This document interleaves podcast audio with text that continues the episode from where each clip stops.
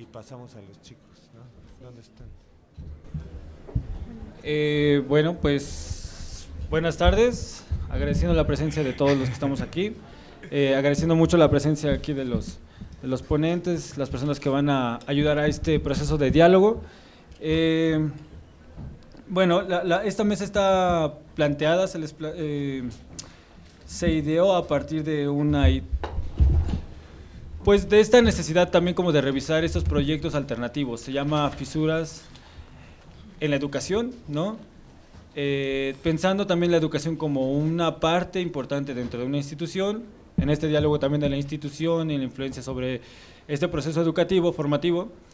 Eh, y la idea era como, como indagar un poco en esos proyectos como alternativos que se dan dentro de las facultades, dentro de los institutos, dentro de, de un proceso como, como digamos, formal de educación, esos, esos momentos en los cuales se trata de, de, proveer de esa otra información, ¿no? de ese otro momento educativo.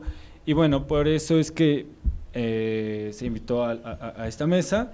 Eh, y bueno, eh, en primer lugar quiero agradecer a Carmen Flores, que viene de la UACM.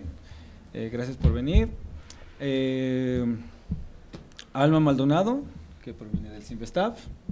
Gracias también por estar aquí. Y a un profesor de aquí, de, la misma institución, José Miguel González Casanova, con quien tuvimos talleres y eh, cursos y eso es buenísimo. Y tenemos una invitada también. Eh, nos, nos, propusieron también invitar, ¿me dice este nombre? Brígida. Brígida, la acabo de conocer. Eh, que también nos viene. Sí. A ver, yo la presento porque es una maestra artista invitada al taller de la colmena. Es Brigida, Campbell, es artista y profesora de la Universidad de Minas Gerais, Brasil, y está haciendo ahorita un taller con los estudiantes de la colmena que al final vamos a presentar el producto rápidamente cuando acabemos esta mesa. Entonces aprovechamos que la tenemos aquí y la subimos a que nos platique información brasileña. Gracias. que enriquezca esto. La sesión es igual, vamos a hacer una presentación, cada quien va a hacer su presentación, después abrimos los micrófonos y al final hacemos este, esta presentación del producto, ¿no? de la colmena. Eh, pues sin más, le cedemos la palabra a Carmen Flores. Gracias. Bueno, pues eh, eh, yo estoy en la Universidad Autónoma de la Ciudad de México en la parte de difusión y extensión universitaria. Entonces, me parece un poco importante eh, como contextualizar. Eh, las experiencias de las que provengo relacionadas con la educación son como estudiante de la entonces CENAP, que fue mi casa por varios años y en la que trabajé y cursé dos licenciaturas. En una me titulé y, en la, y la otra la cursé con menos ortodoxia. Esta segunda ha sido más bien el pilar de mis actividades.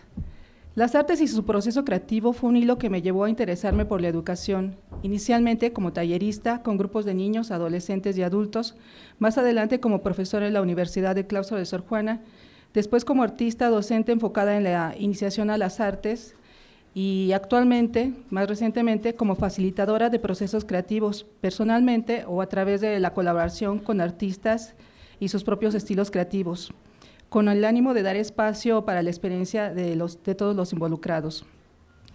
Eh, eh, la educación es principalmente el lugar de la experiencia y al respecto nos dice la Rosa, la experiencia es lo que me pasa, no lo que hago, sino lo que me pasa. La experiencia no se hace, sino que se padece. En ella hay riesgo, incertidumbre, incomodidad y también realización. Estas son condiciones que provocan un cambio, que promueven a la reflexión, la crítica, la responsabilidad y la aplicación de lo aprendido en nuestra vida, características de un aprendizaje significativo. Eh, a estos puntos regresaremos más adelante y retomo las ideas que nos convocan a, este diálogo. Una es la fisura, fisuras en la educación, otros espacios o momentos en la educación y espacios en la institución y la pertinencia de estos espacios. Es justo aclarar que hay al menos dos contextos posibles para un debate sobre la educación. El primero es si nos referimos a ella como institución y como parte de la estructura que junto con otras instituciones forman el andamiaje de un Estado-país, con sus variantes locales y en relación directa con su preservación o proyección económica, política y social, matices y contradicciones incluidas. En la educación, según nos dice López Calva, se da una relación sistémica de tres factores, las prácticas educativas, la administración y estructura y la cultura educativa. Ninguna de ellas puede cambiar sin el cambio de las otras, aun cuando no sean acordes. La complejidad en su dinamismo incluye el antagonismo también. La consideración de estos tres factores son de utilidad para tener una idea más clara de las alternativas e incidencias que se mencionan en el marco temático de esta mesa. Eh, Cabe recordar que existen al menos cuatro modelos educativos. Uno es el tradicional, que se hace la pregunta sobre cuáles son los contenidos. El otro el, el humanista, que se pregunta para qué. El que, está pone su enfoque en el estudiante, que se pregunta a quién. Y la pedagogía crítica, en qué medio o contexto se da esta educación. Eh, este, este este modelo más la tecnología educativa es lo que nos da el resultado donde podemos ubicar qué es lo que estamos haciendo, en qué modelo nos enmarcamos para poder analizar la situación. Por otro lado, si aludimos a la educación en el ámbito de la relación estudiante-profesor, educando-educador u otras posibilidades como no educador, es muy probable que nos situemos en el campo del aprendizaje, de los factores ya mencionados, puestos en la situación específica.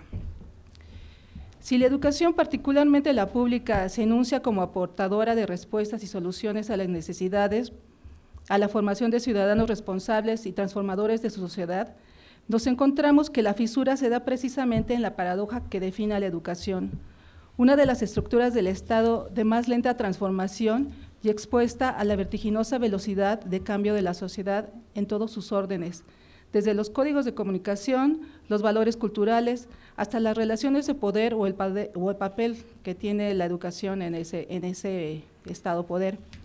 Sin duda, la educación, le hace escolaridad, ya no es garantía de un determinado estatus económico, así como la formación de las personas no proviene solo de la educación institucional, sino de diferentes instancias de la sociedad, principalmente porque la competitividad del sistema de producción que nos rige vuelve rápidamente obsoleto el conocimiento y demanda una actualización permanente.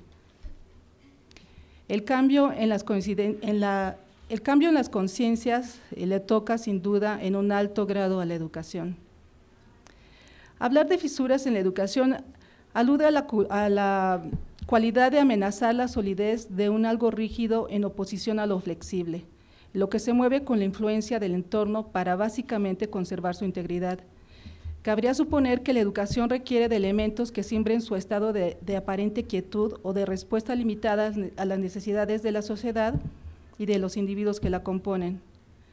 Lo que ha sido un proceso largo de adaptación tardía, no en lo particular de la educación artística, sino la educación en general, supone también una deficiencia en su articulación con las diferentes dimensiones del humano como política, como la política, la económica o la ecológica las reflexiones de este en este momento de la civilización y que abarcan a la educación pasan por la pérdida de la integralidad de la experiencia, la separación entre mente y cuerpo, la fragmentación por especialización, la desconexión entre conocimiento y correspondencia en las realidades particulares y en las sociales, el culto al individuo, el logro particular en su contexto social y económico, que llama acciones conjuntas para problemas de gran magnitud como el agotamiento de los recursos naturales, las economías empobrecidas, o las emergencias humanitarias por hambre, migraciones o violencia. En esta reflexión comparto las preguntas. ¿Cuál es el objetivo de la educación artística? ¿Cuáles son sus problemáticas? ¿De qué manera se incorporan diferentes estilos de enseñanza y estilos de aprendizaje? ¿De qué manera se ubica un estudiante de arte en su sociedad? Las fisuras suponen una ventaja para insertar alternativas que retomen, complementen o asuman los aspectos no cubiertos por la institución desde la educación, desde la educación extraescolar, ya sea la no formal, la informal o la permanente. En estas alternativas se manifiestan con mayor claridad la actitud activa, abierta y voluntaria del estudiante que asume su aprendizaje y su experiencia, por lo que estas alternativas complementan e incluso sustituyen a la educación escolarizada representan una opción de la sociedad que tiende a extenderse en influencia e importancia para autogestionar su aprendizaje. Aprendizaje es lo que tiene lugar cuando se está aprendiendo. Bueno, eh, este texto, más que dar como una una propuesta, un mensaje, una posición, lo que está haciendo es abrir a, que se planteen las preguntas desde qué modelo de educación se puede plantear la formación de los artistas y cuál es esa, esa nueva relación entre un profesional, en este caso de las artes, con la sociedad, qué tan vinculados o desvinculados estamos con esta integralidad de, situaciones en, nuestro país. Bueno, gracias.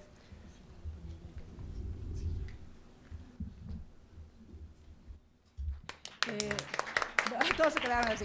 Bueno, la verdad es que no sé si la dinámica es preguntas al final o... Sí, sí, sí, ¿verdad? Sí, pasamos todos después. Eh, gracias. Eh, bueno, cedemos la palabra a la doctora Alma Maldonado eh, y vamos a hacer la presentación también. Hola, buenas tardes. Muchas gracias por la invitación a LICDAC por eh, haberme invitado a este diálogo. Eh, yo soy investigadora de políticas educativas, es decir, vengo de otro planeta y de otro mundo. Y yo vengo a hablarle de las fisuras que yo entiendo que existen en el sistema educativo, un poco como contexto, yo realmente espero que les sirva y que les provoque algunas cosas. ¿De dónde estamos parados? Porque para mí el problema de las fisuras es que se pueden convertir en grietas. Y esas grietas con los temblores Em, pueden, pueden abrirse, ¿no? Entonces yo les quiero hablar, básicamente yo titulé mi presentación Seis fisuras y cuatro preguntas sobre la educación. Y, bueno, voy a comenzar. Em, la primera que, les quiero contar, y son así como estampas, y, espero que les sean claras, son números y son gráficas, entonces, em, pero creo que son claras. Entonces, la primera, por favor. Esto es un diagrama de cómo es el sistema educativo nacional. Y es un diagrama interesante porque nos va diciendo de cada 100 chicos que ingresan a la primaria cómo se nos van quedando. ¿No? Entonces, espero que alcancen a ver ahí atrás. Eh, pero básicamente vamos viendo cómo de el ingreso a la primaria al egreso perdimos ya 15 chicos. Y si nos vamos al egreso de la secundaria, ya solo tenemos 61. Al bachillerato eh, ya perdimos, entraron 52 al sistema normal y 7 al, profesional, técnico profesional. Con lo cual nos, nos dice este, esta gráfica que al egreso de la licenciatura tenemos 17 estudiantes, de esos 100 chicos que empezaron la primaria, ¿no? Entonces, Em, y habría, habría que agregar el dato del posgrado, que es todavía más trágico, ¿no? Pero bueno, esa sería mi primer fisura. La siguiente, por favor. La siguiente es, esto es el rezago educativo. Este es uno de los temas que menos hablamos en el sistema educativo nacional y que la actual reforma educativa no contempla y no nos está dando una solución a este problema que es muy grave. Ahí lo que pueden ver es todo el rezago que se va acumulando, que por supuesto el rezago, además, entre más edad tienen los adultos, pues obviamente se considera rezago acumulado.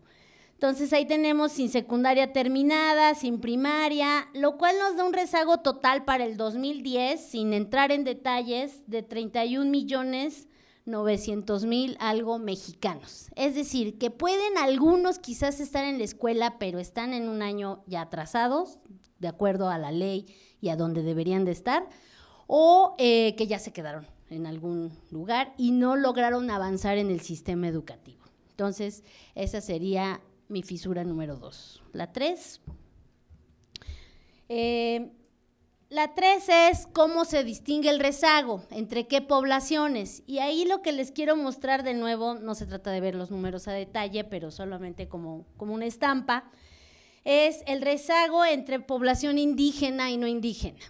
Entonces ahí tenemos que los indígenas son en rojo, eh, los no indígenas en azul, y entonces el rezago nacional tenemos que los no indígenas representan un 39%, mientras que de indígenas un 73%.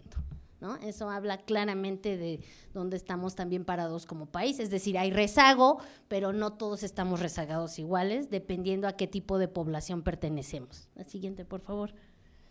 La fisura 4, esta es una gráfica que habla de los deciles. Deciles de ingreso es si acomodamos a toda la población a partir de lo que ganan en 10 cajones y los metemos arbitrariamente así. Los que ganan menos se quedan en el cajón 1 y los que ganan más se quedan en el cajón 10. Entren como entren. ¿No? Entonces, en el cajón 10 es el cajón más desigual porque ahí está Carlos Slim y ahí está eh, pues un empresario mediano, ¿no? Digamos, pero que en comparación con el resto de la población tiene un ingreso alto. Entonces son, los deciles se acomodan por cajones. Si vemos eh, cómo se desempeña el ingreso a la educación por estos cajones, lo que nos damos cuenta claramente, espero que lo alcancen a ver, es que empiezan todos parejitos, el, acceso a la primaria iba más o menos la edad 6 años, pero por ahí de los 15 años empieza a abrir los deciles.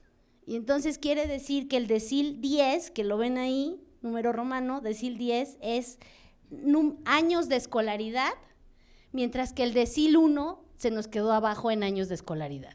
Si uno es decil 1, va a alcanzar unos cuatro años de escolaridad. Estos datos son un poco más antiguos, ahorita les voy a presentar más nuevos, estos son de 2002. Y si uno es decil 10, va a alcanzar en promedio unos 13 años de escolaridad. Esa es la diferencia en este país. La siguiente, por favor. La fisura 5 es la educación superior, que es pues finalmente el, nivel que, aquí los está este, convocando al diálogo, ¿no? Entonces, en el nivel 10 vemos los deciles abajo, otra vez los cajones por 10, y lo que nos muestra esta gráfica, el color azul es los que no asisten a la educación superior, el color amarillito, lo que sea beige, es privada y el otro es pública, quienes acceden a la pública y a la privada. Y espero que alcancen a ver la diferencia y cómo se mueve la gráfica. Es decir, la gráfica, la barra azul es muy grande en el decil 1, es decir, los que tienen menos ingresos en este país, y la gráfica 6, eh, la gráfica 10, el decil 10, se disminuye, es decir, acceden más. Este dato es muy contundente porque es un, eh, claramente nos, nos muestra que es un predictor para el acceso a la educación superior el nivel de ingreso por deciles. Una cosa muy interesante, yo doy una clase, yo soy investigadora en el CIMBESTA, pero doy una clase en filosofía y letras y uno de los ejercicios que más me gusta hacer con mis estudiantes de la UNAM es antes de empezar a hablar estos temas, les pregunto en qué decil se ubican ellos, en qué decil creen que están. Y es muy interesante preguntarles esto porque la mayoría dice pues tres, dos, ¿no? Pues así el que se siente muy pobre dice de plano uno. Y, y yo les digo claramente que están en un error les muestro con datos que ellos, ustedes, solamente por estar aquí, fácilmente son de SIL 5. Y yo sé que me van a decir, no, ¿cómo crees? Pero fácil, ustedes son de SIL 5 y la gran mayoría son de SIL 8, 9 o 10. Ese es el nivel de desigualdad en este país. De lo contrario, no estarían aquí. Y, se los muestran los números, ¿no? Entonces, eso es un poco parte del tema. De la siguiente, por favor. La fisura 6 es eh, un, poco, un poco también dramática porque lo que nos muestra es, si ustedes ven las dos barras, primero tenemos una barra naranja café, ese es el acceso a la media superior. las, las barras azules es el acceso a la educación superior. Lo que nos muestra esta gráfica, que la realizó Patricio Solís del, del Colmex, es que el acceso a la educación media superior, él en lugar de dividir en deciles, los cajones, ahora los redujo y solo son cinco cajones, quintiles. Lo que él hace es decirnos que los quintiles más bajos, es decir, quintil 1, 2, 3, todos los quintiles en la media superior, ha ido subiendo el acceso. Es decir, esto nos muestra que la política ha funcionado, porque la política hoy en día es que sea obligatoria la media superior. Entonces, va funcionando, ahí vamos, ¿no? ¿Cómo es la educación? ¿Cómo es la calidad? ¿Qué está pasando? Ese es otro tema, ¿no? Pero sí ha subido la escolaridad. El problema aquí es la superior. La superior ha subido en todos los quintiles, como alcanzan a ver, porque esto es una comparación 2008-2014, pero el problema es el quintil 1, es decir, el de más bajos recursos. Ese ha bajado. Ese es parte del problema en este país. Entonces, mientras que sí estamos subiendo la escolaridad, los quintiles van progresando, digamos, porque eh, un poco lo decía Carmen, en qué medida hoy en día la licenciatura nos da, no significa o sí significa un mejor acomodo económico y ya no es suficiente y todo esto que escuchamos. Los datos hoy en día nos, nos siguen diciendo que en un país como México sí importa tener una licenciatura.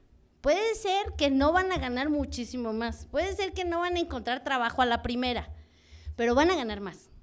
Esos son los datos poquito más, tampoco le estoy diciendo que mucho más, no se emocionen. Pero la, la escolaridad en México sigue importando. Entonces es una pésima noticia cuando vemos que en el quintil 1, que es el de más bajos recursos, la escolaridad en la media superior, en lugar de subir, bajó del año 2008 al 2014. La siguiente, por favor. Y ahora empiezo con las preguntas. Eh, y aquí traté un poco de jugar y relacionar lo que yo hago, que es políticas educativas, con el arte, porque además me parece fundamental. Em, la subjetividad en el arte, ¿qué tanto juega y cómo se relaciona esto con la subjetividad en la educación? Me parece que es uno de los temas este, muy relevantes porque a veces la gran duda aquí es qué es lo importante en el arte y en valorarla. Y es un poco lo mismo con la educación, qué es lo importante. Tenemos por un lado una corriente muy fuerte que nos dice la educación es importante para el desarrollo económico. Pero por otro lado tenemos otra tendencia muy fuerte que nos dice la educación es importante por otras razones más allá de lo económico.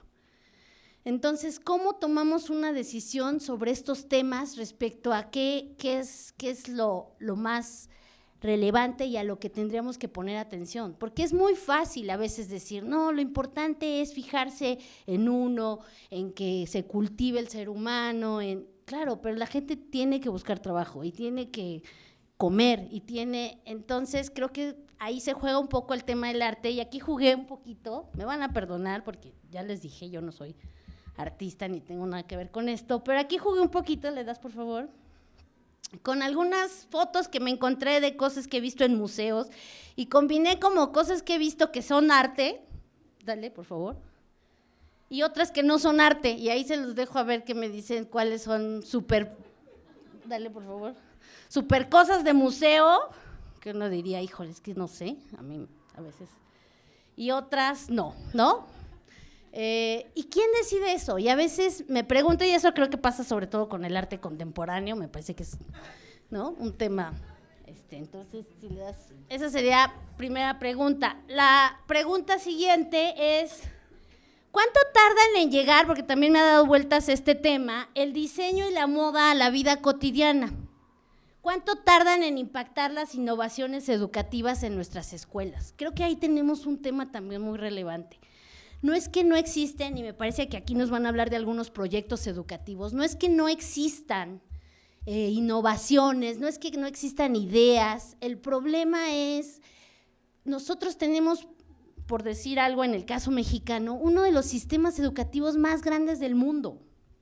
a veces uno dice, sería tan fácil tomar la innovación de tal profesor o en esta escuela que funciona, claro, en una escuela.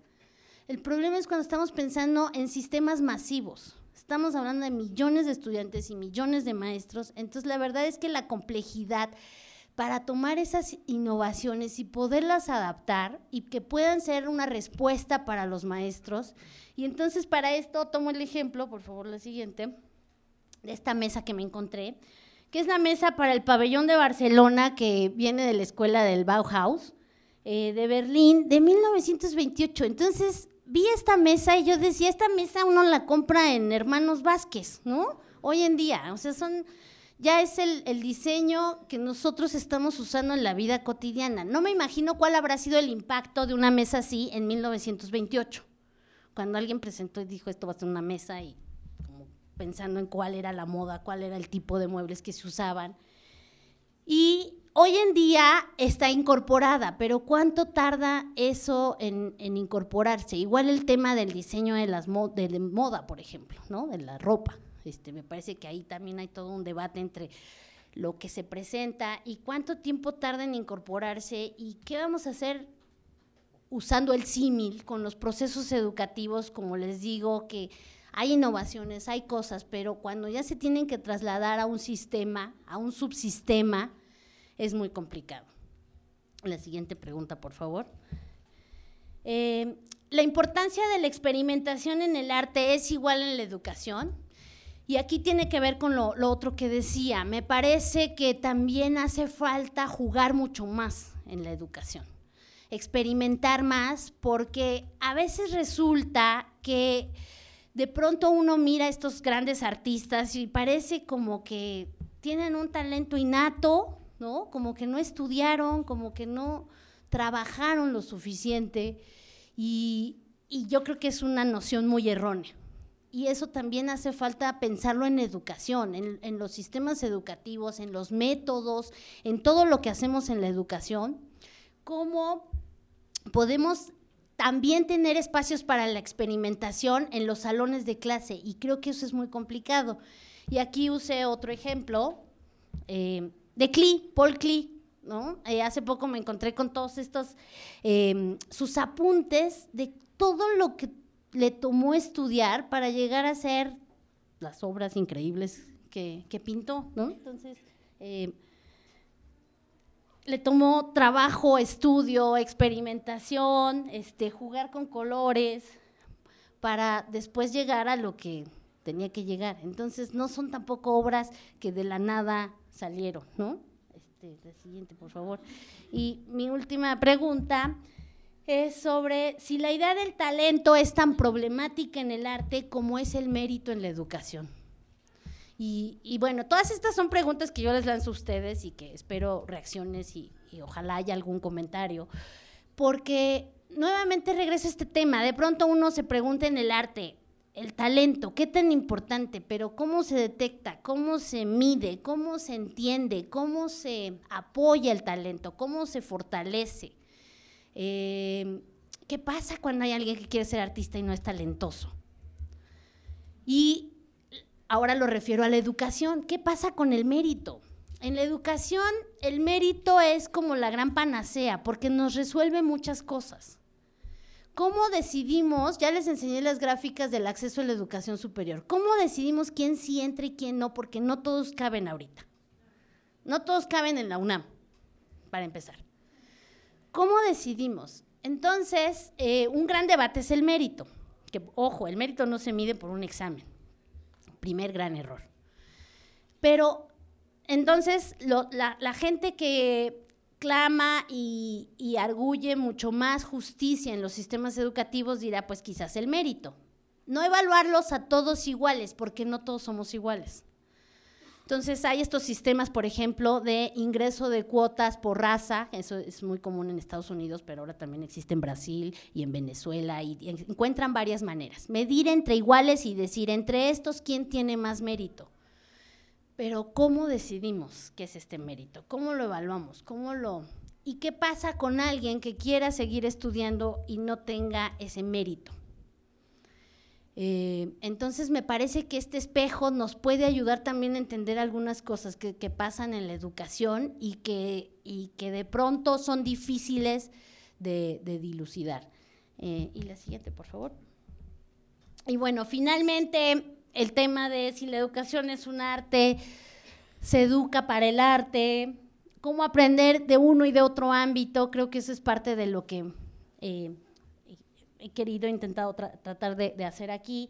Y cómo lograr una mejor comunicación entre estos espacios. De pronto parece que si bien el arte se enseña, porque hay escuelas de arte, eh, no hay la comunicación que se requiere sobre lo que estamos haciendo en la educación y lo que está sucediendo en estos ámbitos. Entonces yo lo dejaría aquí. Muchas gracias por su atención.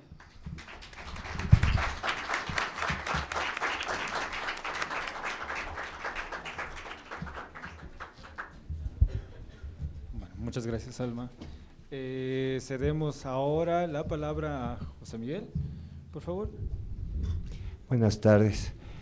Eh, bueno, pues voy a, voy a empezar hablando un poco, continuando con tu, ponencia, porque normalmente sí hay una, hay una discusión de si la educación es arte o ciencia, ¿no? Es como como hay las dos posturas en la pedagogía y unos se pelean contra otros, eh, yo tengo una relación con la educación más que surgió de mi experiencia como, como artista y como profesor de artes.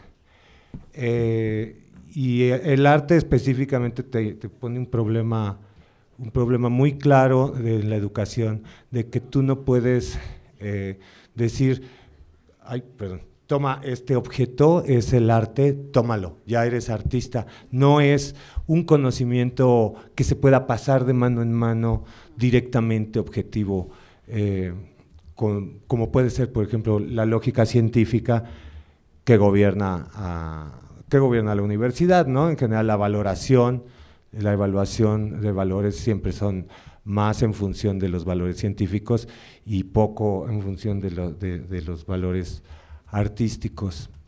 En realidad el arte se puede enseñar, se, transmite, se enseña a través de una experiencia. Entonces lo que uno puede provocar es experiencias. El arte, el arte inventa las reglas, como dice Giordano Bruno. No, no es, no, no, no, no, son las reglas, no se pueden seguir las reglas, sino se trata de inventarlas. Ser artista es aprender a inventar las reglas, inventar esos juegos con una lógica lúdica y, vivencial. Entonces, como maestro no puedes decir, eh, como, como fue el error de la, de la academia ¿no? clásica, de decir eh, es que para saber dibujar tiene que tener ocho cabezas de proporción y toda esta cosa de, como de reglas que supuestamente garantizan eh, la belleza, ¿no? es más bien lo que hace es eh, la educación artística, es lo mismo que hace el arte mismo, que es a través de una experiencia generar conocimiento.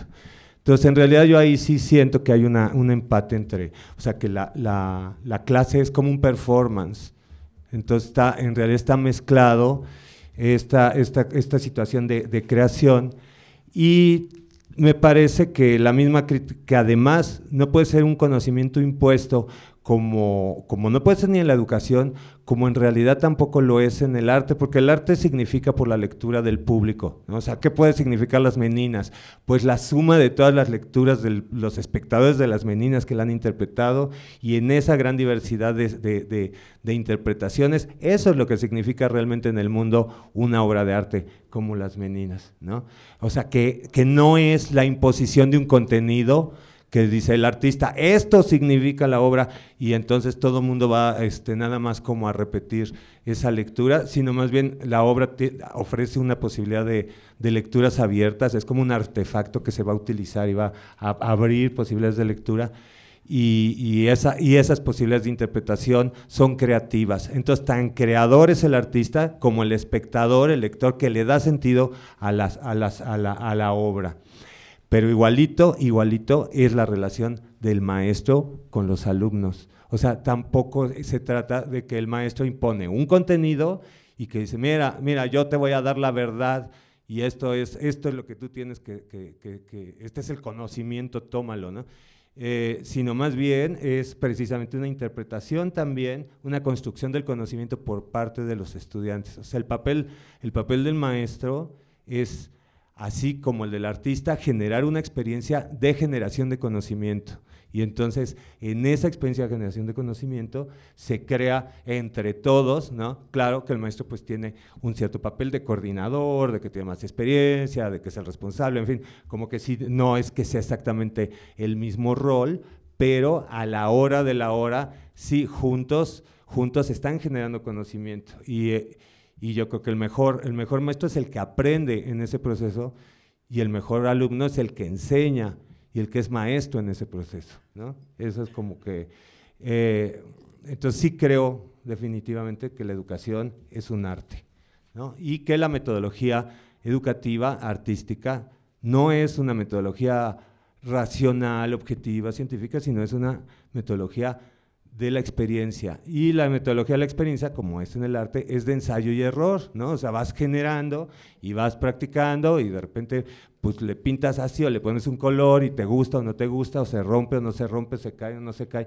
En fin, vas teniendo una, una, una relación intuitiva de ensayo y error en la construcción, en la construcción de este conocimiento que es por vía de la, de la intuición y de la experiencia.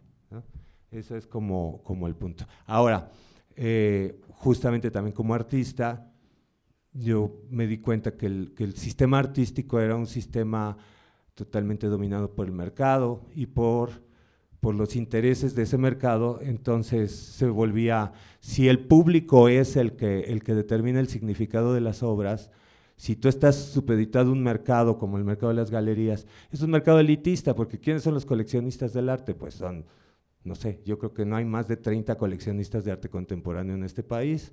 Entonces, ¿quiénes son? Pues sí, como el Slim, o sea, son los de la Casa 10, ¿no? Y, menos, ¿no? O sea, los de hasta arriba de la Casa 10, de la cajita esa, ¿no? Bueno, pues es, es ese gusto, es esa sensibilidad, son esos modelos de sensibilidad los que están circulando en el mercado. ¿no? Porque ¿quién lo está comprando? ¿Quién lo está financiando? ¿A quién representa? Pues representa a esos modelos de sensibilidad. Entonces me di cuenta que, bueno, que no, que no necesariamente yo tenía como artista que trabajar para esos, para, esa, para esos modelos de sensibilidad y que podía generar otros o tener o contacto con otros públicos a través del sistema artístico. Entonces comencé a desarrollar una postura como artista dentro de la estructura de la educación.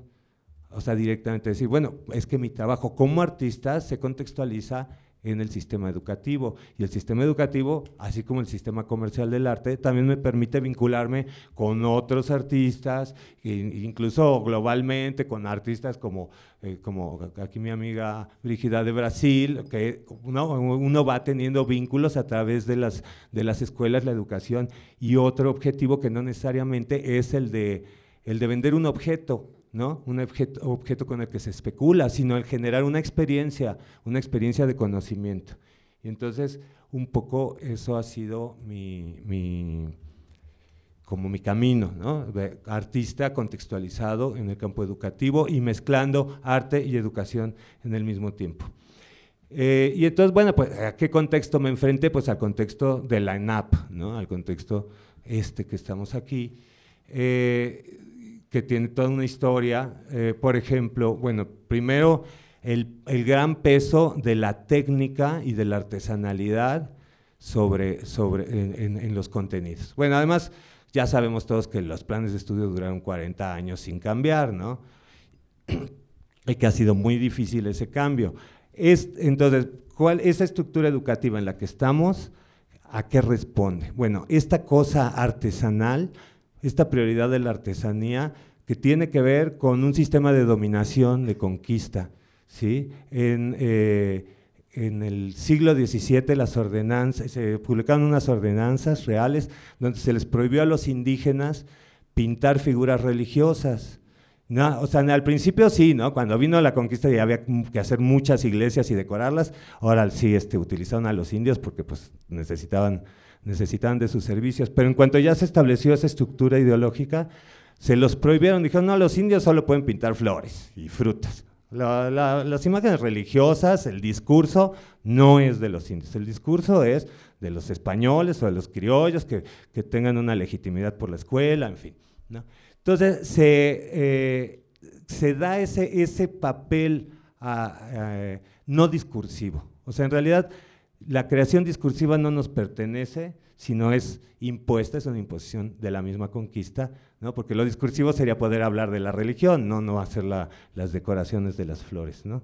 Entonces se repite esta idea en la educación de que, no generemos el discurso, sino que seamos artesanos y que lo que garantiza la obra de arte durante muchos años, yo lo padecí eso eh, durante mi educación, lo que garantizaba la calidad de una obra de arte era su factura, el que tuviera una factura impecable, que tuviera 20.000 veladuras, que no se cayera la obra en la eternidad, y en fin, una serie de, valores artesanales, no discursivos. Y luego, además, el discurso fue totalmente aislado, porque sabemos que martes y jueves son las clases de teoría e historia, y lunes, miércoles y viernes son las de práctica. Y no hay ningún momento de vinculación entre la teoría y la práctica. No hay un pensamiento articulado. Tú, tú tienes que repetir tu, tu, artesanalidad, que es lo que te hace artista, Y, bueno, ya ahora como, como lo conceptual ha ido evolucionando, como que ya no está tan mal visto, pero cuando yo estudiaba era así, ah, tú lees, no, qué horror, o sea, está mal, tienes que pintar, produce, produce, produce mucho. Ese era, eso era un poco el contexto en el que yo me eduqué y, y el contexto en el que yo empecé a dar clases. Yo empecé a dar clases, estoy eh, cumpliendo 28 años esta semana hace 28 años empecé a dar clases y me enfrentaba a un problema de que no teníamos una posibilidad de reflexión crítica. Y desde luego, pues, ni instalaciones se hacían, no, todo eso empezaba, ¿no? Estamos hablando de 88. Entonces, con mi primera generación de estudiantes, lo que hice fue generar un grupo de estudio externo de, de la escuela. Y nos veíamos para ver nuestra obra, bueno, pues eran prácticamente mi generación, mi primera generación de estudiantes, pues tenía cuatro años menos que yo, porque nomás acabé la carrera, empecé a dar clases.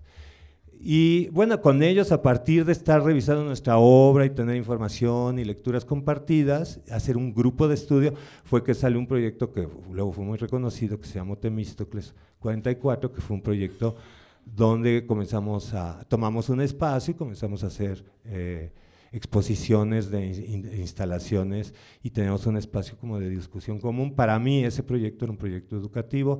Luego hubo una decisión en el grupo, porque para parte del grupo era más bien como un proyecto de, pues de realización profesional, dentro de muchos entraron como el sistema justamente comercial que yo criticaba, y, pero para mí era más bien como una estructura educativa, paralela, no, no formal. Y creo que eso es lo que siempre me ha ido funcionando en el desarrollo. Les voy a contar rápidamente, no sé qué tanto tiempo tenemos, este, si no, tú me interrumpes. Y entonces, eh, después de Temístocles, cuando hubo esa decisión, eh, dije, no, no, pues me regresé hacia, hacia esta idea del proyecto educativo y con el grupo que en ese entonces estaba trabajando, tomamos un espacio aquí en Santiago, Santiago Tepalcatlalpan, esto ya fue como por el 96, y comenzamos a, conseguimos que la universidad arreglara un espacio aquí atrás que tenían los de la comunidad y nos dejaron el espacio, unos salones allá al fondo. Y, este, y comenzamos a dar clases a los niños como estrategia para ingresar al pueblo. Hicimos una intervención bien padre de un santo Santiago, que era un gran títere, en la puerta de la iglesia para la fiesta, y entonces si le jalabas con un hilo, cabalgaba, y entonces se hizo el rumor de que era de buena suerte poner a cabalgar al santo en la fiesta del pueblo, y estuvo toda la fiesta que dura dos días, corriendo el caballito ahí en la fachada, bien bonito. Entonces fue así como que fuimos entrando al pueblo, bien padre, estuvimos dos años trabajando en esto, en diferentes piezas, clases, a través de la estrategia de entrar por los niños, conocimos a las papás. Y entonces finalmente dijimos, bueno, vamos a hacer un proyecto eh, que tome el centro. Entonces aquí viven muchos chinelos, viven chinelos y, este, y conductores de peceros. Chinelos es un personaje eh, típico que acompaña las procesiones, porque por aquí pasan las procesiones a Chalma. Y entonces este personaje, el chinelo, digo aquí a mis amigos extranjeros, es un personaje que trae, trae un traje muy pesado, trae un disfraz como de hombre europeo, así con barbado, y bailan todo, toda la peregrinación, acompañan la peregrinación hasta Chalma, horas, días de, de distancia. Y la onda es que van, van metiendo mucha energía para empujar a la, peregrinación, pero además están haciendo una manda, una, una, ofrenda, porque el traje pesa mucho. Bueno, aquí hay 300 chinelos, bueno, en, a fines de los 90 había 300 chinelos viviendo en el pueblo de aquí enfrente. Y entonces dijimos, ay, vamos a hacer una procesión de chinelos hasta el Zócalo. Y entonces nos organizamos los estudiantes, hicimos tambores, íbamos abriendo la procesión.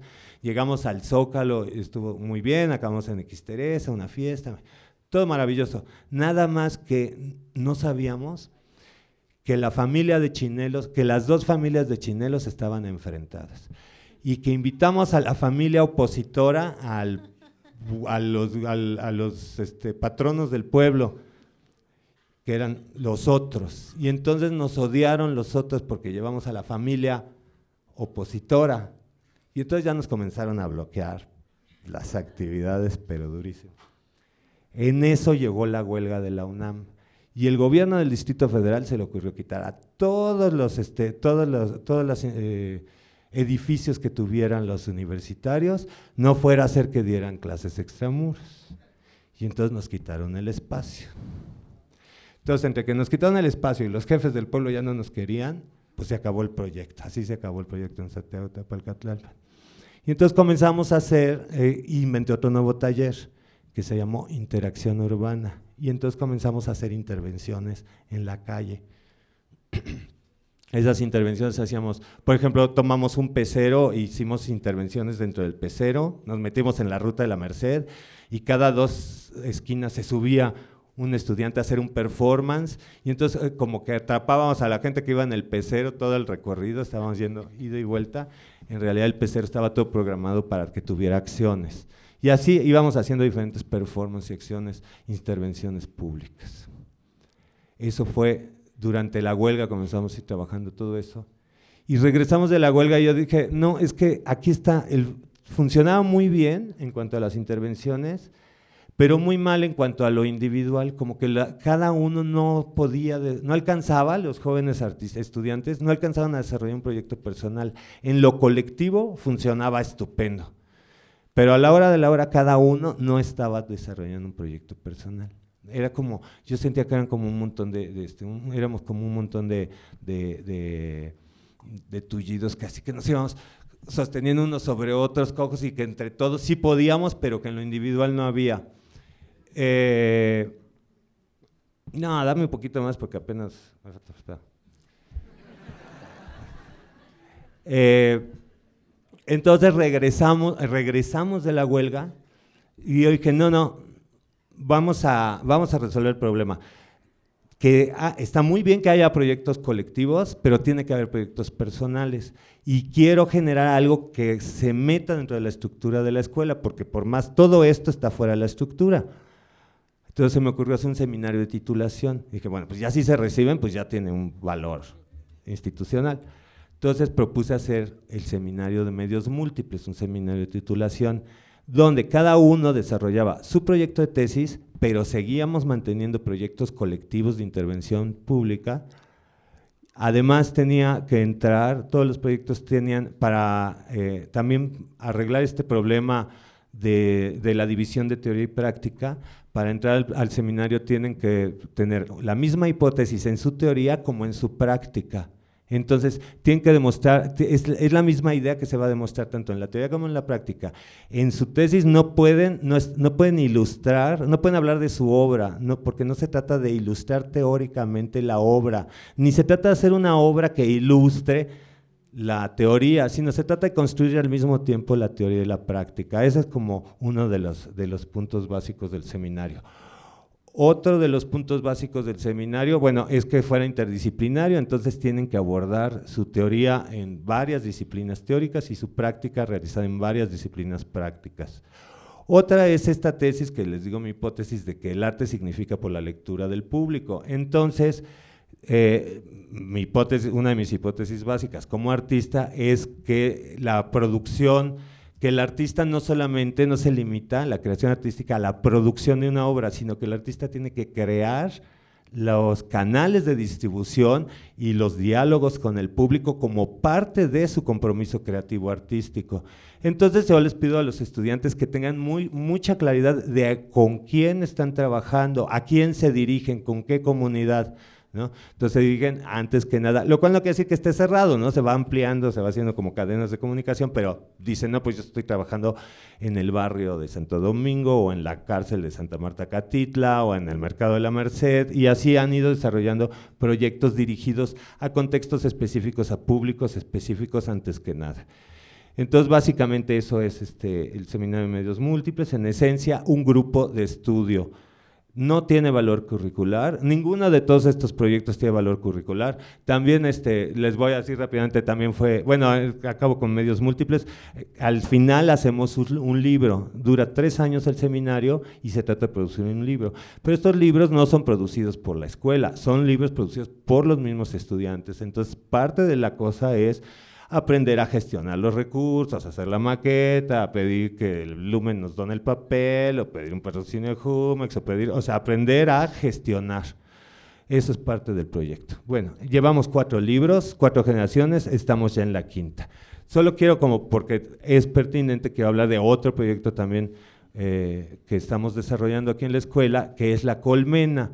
La colmena es otro, un proyecto que es, considera menos la distribución y el contexto es más, más enfocado a la producción, que generamos cuatro maestros, eh, Paco Castro Leñero, Eloy Tarcicio, Luis Argodín, Carlos Miariterán y yo.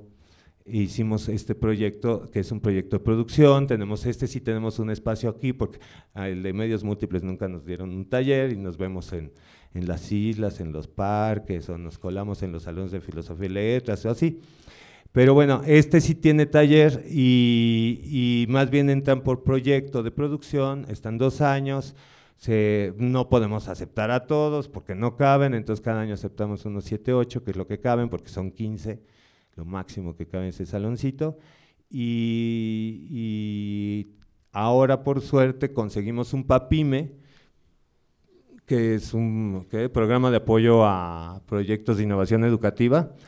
Y gracias a ese papi me pudimos traer a dos maestros, eh, dos maestros brasileños, dos artistas, con la idea, esto también lo hice con medios múltiples, ya que he conseguido otras, otras subvenciones, que es, llega un artista del extranjero, llega una semana, diez días, convive con los estudiantes juntos intensamente, y hacen una impronta, un proyecto. De la nada levantan un proyecto que tiene que concebirse y producirse en una semana. Entonces, eh, el proyecto de esta semana de, que hizo Brigida Campbell, que ya presenté hace un momento, se va a presentar cuando terminemos la mesa, es como un proyecto de publicación. Y también aprovecho de invitarlos a, a hoy en la tarde vamos a arrancar el taller de Víctor Pordeus, que está más hacia el performance, trabaja con, con, en, un psiquiátrico, arte terapia, con la locura, es, es, también doctor, teatrero, y va a dar una conferencia en la Facultad de Filosofía y Letras, porque también queremos integrar gente de teatro, hoy a las seis, digo, están todos invitados, y de ahí yo creo que vamos a hacer un mega performance, ¿verdad? También están invitados a participar. Y este, bueno, pues creo que lo dejo para las preguntas, porque ya me están diciendo que ya. Gracias.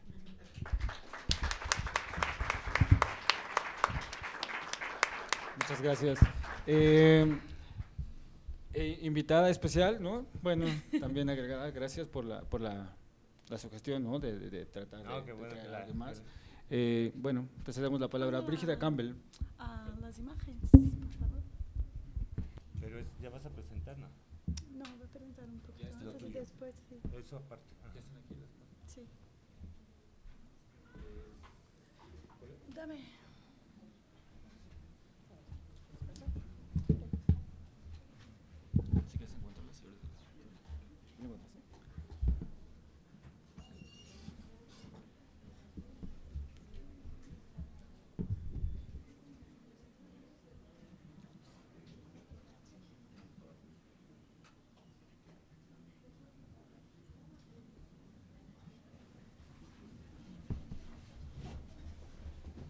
Hola.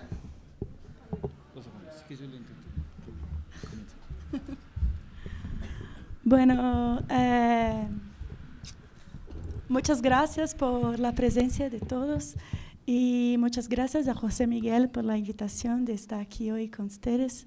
Eh, muchas gracias a los estudiantes de la Comena que hemos pasado una semana muy intensa de trabajo y yo estoy muy feliz de estar aquí hoy, porque para mí es una oportunidad. ¿Ya? ¡Yeah! Ahí está bien. Está bien. Sí. sí, lo controlo. Eh, bueno, eh, primero, perdón por mi pobre español. Entonces, si por acaso no, si comprende alguna cosa Sim, pode perguntar e está bem, estou aprendendo aqui ahorita. bueno, eh, me gostaria de aproveitar a oportunidade para trazer notícias de Brasil. Não sei se estão se, se sabem, pois agora em Brasil o que se passa é que se, temos como um golpe de Estado. E é, sim, creio que, que muita gente já está já tem notícias e coisas de Brasil e estamos como vivenciando umas coisas muito complicadas e tensas e bueno este este cambio em la lo governo que estamos agora enfrentando. Eh, tem cambiado também muito as minhas ideias sobre arte ou sobre educação e sobre tudo isso. Porque, em minha experiência, que também sou artista e também sou uma professora em universidade, eh, sentia como que estávamos como em um caminho, sabe? Sim, um caminho bueno, com políticas de inclusão, como a dito a professora, com políticas eh, democráticas. Foi como como que los últimos 13 años fue como la primera vez que los políticos empezaron a pensar en la gente, ¿sabes? En la gente pobre especialmente, así. Claro, que también los ricos, pero por la primera vez eh, tivemos como políticas de inclusión y todo. Y para eso también eh, una perspectiva sobre la arte también se cambió un montón. E então tivemos muitos investimentos na arte e nos museus, justamente por compreender a importância da arte na vida e a importância da arte na vida política e a importância da arte para o cambio das coisas. Então, eh, bueno, tenho um, como um recorte de umas coisas que se passaram em Brasil, eh, que foi como um, um momento muito importante e a mim especialmente me toca me toca muito porque foi como um cambio muito radical de perspectiva e e me gostaria de falar então um pouquinho já que nosso tempo aqui também é curto é, sobre as ocupações em las escolas de por los secundaristas creio não sei se secundaristas são é o mesmo aqui em México Ah, perfeito. Então, são chicos como entre 15 e 17 anos, anos assim, e que ano, ano passado começou em la cidade de São Paulo uma uma política de reestruturação das escolas. E neste nesse processo de nesse processo de reestruturação, a ideia era como que é, cerrar muitas escolas aumentar la, o número de estudantes por sala de aula, por classe, e, e então, eh, desde aí, então, se começou como um, uma resposta muito importante de los estudantes. E aqui tenho algumas imagens.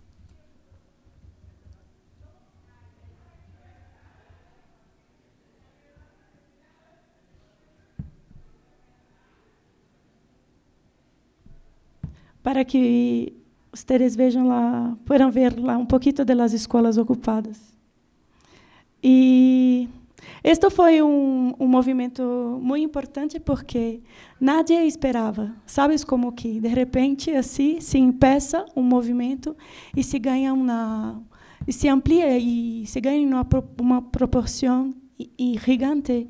Então, eh, esses estudantes, então, que ocuparam a escola, começaram como uma, duas, três escolas e já estavam como em 50, 70, 80 e depois sim pessoas em São Paulo, mas depois também em Rio de Janeiro, em Belo Horizonte, em Goiás, em muitas outras cidades, cidades de Belo, uh, de, do Brasil, muitas cidades grandes, mas também muitas cidades pequenas. Então, eh, foi como uma surpresa para todos. E o especial desta, desta, deste movimento, que, que creio que é, a primeira coisa que os estudantes estavam fazendo era é, o cuidado com a escola. Então, os estudantes que estavam convivendo aí é, criaram como uma, um sentimento de pertenência à escola, que muitas vezes não temos isso. Então, a escola é como um espaço que solo nos passamos, pero quando você está aí acampado e ocupando este sentimento de pertenência, creio que é uma coisa muito importante. Então, todos os estudantes estavam como encargados de, lo, de los cuidados com a escola. Então, a limpeza, a pintura de las paredes, eh, arreglar espaços, mesas, sillas, todo isso, tuberia e tudo mais. Também cuidar da basura e separar, separar os recicláveis e tudo isso. Segundo ponto que creio importante é o protagonismo, é, porque os estudantes então fueron la, el centro y al mismo tiempo estaban como... Eh, eh, todas las acciones partieron de los estudiantes, no de los directores, profesores o trabajadores de las escuelas, pero los estudiantes estaban como eh, los personajes principales de, de, las acciones. Entonces, organizaban todo y hacían encuentros y todo. Eh, tercero, la auto, autogestión. Eh, la gestión de la, de la ocupa, de la ocupación no es jerárquica como la escuela se acostumbra a ser, con los directores, profesores y los estudiantes como en último plano, ¿no? Eh, por lo contrario. Entonces, todos estaban juntos, eh, estudiantes, profesores, directores, trabajadores de las escuelas y también eh, las familias de los chicos estavam juntos eh, intentando hacer, intentando encontrar maneiras de criar movimentos dentro da escola e como ocupar a escola. E também muitas vezes foi como a primeira vez que os estudantes como que entraram em certas partes da escola, como eh, a parte mais burocrática ou, ou mais de, la, de los. Então, descobriram a la comida, la limpieza y todo, todo eso. Así. Entonces, creo que una experiencia compartilhada de, compartida de liderança e representatividade. O quarto é um currículo integrado, que creio que as escolas em Brasília, e creio que aqui também seja um pouquinho similar, como as matérias são como é, separadas, não? existe pouco diálogo entre as, as disciplinas. Então, se matemática está aqui, história, filosofia e que seja, não? Pero em las las ocupações, eh, os niños estão como que totalmente integrados. Estão estão nascendo como eh, classes de artes, classes de música, classes de matemática, classes de história. E estão também evitando muitos profissionais e outras outras amigos y, no sé, familiares que puedan enseñar alguna cosa y estar ahí colaborando y compartiendo esta experiencia, ¿no? Y un quinto también muy importante, que es una cosa muy sencilla, pero es muy importante en, la, en estas ocupaciones, que es el cuidado con la alimentación. Y una de las, una de las cosas que, por, de por qué se empezó las, las ocupaciones fueron la comida porque las, las comidas en las escuelas públicas de Brasil son horribles. y además tenía como unas acusaciones de desvío de verba, desvío de dinero de alimentación para robo, ¿no? y entonces los estudiantes estaban como recibiendo como unas galletas y un jugo de, de caja, ¿sabes? Así una cosa horrible. Y Entonces, los, los estudiantes también empiezan a cocinar, empiezan a plantar, empiezan a traer comida de casa, las madres y hermanas y todos van a la escuela a cocinar. Aquí, y para nosotros de Latinoamérica y, bueno, para muchos otros pueblos, la, el momento de compartir la comida es muy importante, ¿no? Como un espacio de eh, crear intimidad, pertenencia y y amistad y amor y todo eso. Entonces creo que para estos, estos estudiantes también el momento de, de estar en la escuela ocupando y cocinando y comiendo junto con los amigos también fue muy importante. Bueno, esto fue como año pasado, 2015. Eh, mira los chicos cocinando. cocinando. É, e agora é, são está em Brasil como que mas é, muitas escolas ocupadas porque agora justo agora estamos como que há como uma votação no Congresso de uma uma lei terrível horrível que pretende como que é, congelar os investimentos em educação e saúde por 20 anos. Isso mesmo que está ainda querem como que cortar todo o dinheiro por 20 anos la educação e da saúde. Então, há agora como muita uma mobilização muito grande e temos hoje 73 universidades ocupadas e muitas escolas. Entonces, eh, mi tempo já está se acabando. Eh, trago esse exemplo de Brasil como uma inspiração para, ops, para para pensar novos novos modelos de em las escolas, porque creio que estes estudantes como que eh, desbloqueou a imaginação política, porque nós nós outros nunca teríamos imaginado como estudantes eh, liderando na escola, sendo lideranças, não? Ou fazendo decisões por si próprios. Sempre temos uma ideia muito hierárquica das escolas e quando pensamos em educação, pensamos principalmente como educadores e pero também a importância de que o trabalho de los, los estudantes também. E acredito, creio muito em uma em uma educação para para uma educação libertadora que eduque para uma autonomia. E justo com o nosso tema aqui em La Arte, creio que estou totalmente de acordo com o que ha dito José Miguel e creio que a arte pode ser como, usada como um espaço e um território de experimentação, de experimentação que desbloqueia nossa imaginação política, não? E que pueda tra trazer como novos modelos novas práticas e novas, novas formas de imaginar e promover cambios de experiências entre estudantes, professores e toda a comunidade. É isso. Muitas graças.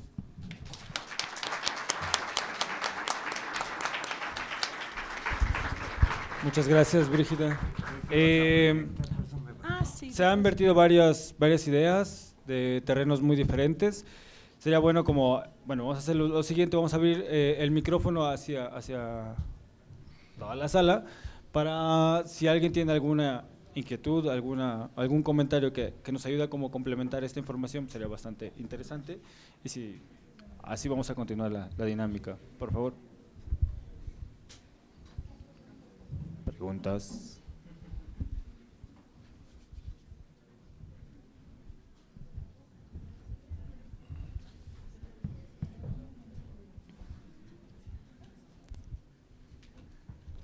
Eh, hola, ¿qué tal? Eh, hablando un poco acerca de Brasil y la situación del golpe de Estado, que, bueno, sí es un golpe no asumido por, partos, por varios, en el cual eh, quitan a una presidenta, ponen, imponen a Temer, algunos ayudan, bueno, más bien, llaman a que sí se hagan unas nuevas elecciones, otros defienden a que esté Dilma todavía, ¿no? Creo que ahorita se habló de la misma autonomía que se genera, eh, nada más por parte de los estudiantes, debido a que rechazan este gobierno corrupto. Eh, pero, ¿cómo podríamos trabajar eh, a la par estudiantes y, trabajadores de la educación, entendiendo a ellos como profesores, trabajadores administrativos, hacedores de planes de estudios, ¿no? Para que la misma institución crezca, ¿no? Se ha mencionado justo esta auto autogestión, en el cual se piden eh, a sectores privados ¿no? Eh, el mismo presupuesto para que podamos realizar nuestros proyectos, pero no sería, eh, mi duda se allá va, no sería también mejor el impulsar que las mismas escuelas proporcionen esto para que ingresen más estudiantes, también como los podemos ver aquí, ¿no? y como también desde estos centros empezar a, hablar acerca de las problemáticas internas de cada sector de trabajo, ¿no?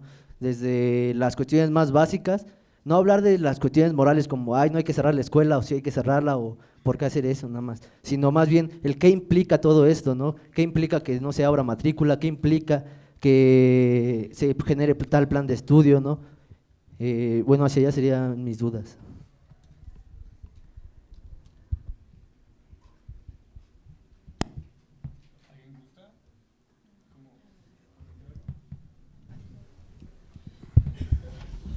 Sí, un poco de manera muy escueta es lo que decía al principio.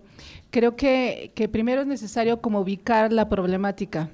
Por ejemplo, si se, si se plantea la autogestión educativa, la autogestión implica salirse de la institución. Este, sería un poco, no un poco, sería contradictorio pedir este, que la institución diera recursos para que fueran autogestivos. Creo que, creo que sí es importante como ubicar las alternativas.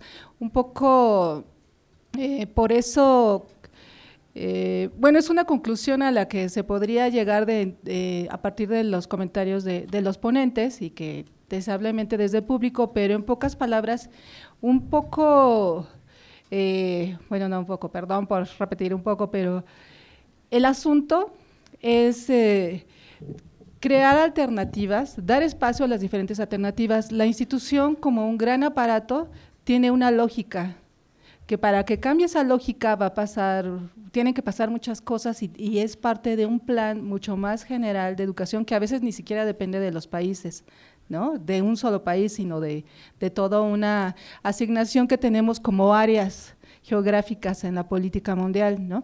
Bueno, va a pasar mucho tiempo para que podamos mover toda la institución, lo cual no significa que no podemos hacer cosas. Aquí se habló también de otras posibilidades en la educación, por ejemplo, lo que mencionaba eh, Casanova tiene que ver con la educación no formal. Una educación que tiene una estructura, pero que se hace de manera paralela a la institución, a veces con algunos acercamientos y, unos alejamientos, pero que también proporciona una formación. Pero hay otras posibilidades también, como la autogestión o el, o el sistema no escolarizado. No escolarizado no significa que no hay una estructura, un objetivo y una búsqueda de que, de que los estudiantes o las diferentes poblaciones tengan una se hagan de los conocimientos que necesitan para sus iniciativas, sino que precisamente saltan toda, todo este cuerpo burocrático, esta organización del conocimiento tan dirigido para partir de sus propias problemáticas. Entonces creo que, en, esta, en este abanico de posibilidades tendríamos que pensar para dónde queremos ir, qué es lo que queremos promover con esa educación si la educación es una experiencia, la institución es espacio para la experiencia, qué espacio se está dando, si, si, si se está trabajando en el arte con la subjetividad, cuáles son las características de la subjetividad, porque la experimentación tampoco es eh, solamente el accidente, sino que hay una investigación que se hace a partir también de la, de la práctica y que es lo que la vincula con la ciencia. La ciencia trabaja por curiosidad, encuentra alternativas y luego desarrolla un proceso. ¿sí? Entonces, creo que es importante un poquito como, como situar cuáles son esas problemáticas y cuáles son los campos que nos interesan para, para poder eh, llegar a, a, ciertas concreciones. Sí, bueno, yo coincido mucho con lo que dices. Creo que hay que valorar, hay, hay, que poner varias cosas como, como en juego eh, sobre la mesa. Uno, el caso particular en el que estamos, que es la UNAM, que es la autonomía. Entonces, es una institución, pero que parte de la idea de la autonomía. Así se llama, ¿no? Autónoma de México. Y la autonomía parte de la libertad de cátedra, de que la gente estudia, enseña y aprende lo que quiere aprender. Esa es la base de la autonomía universitaria.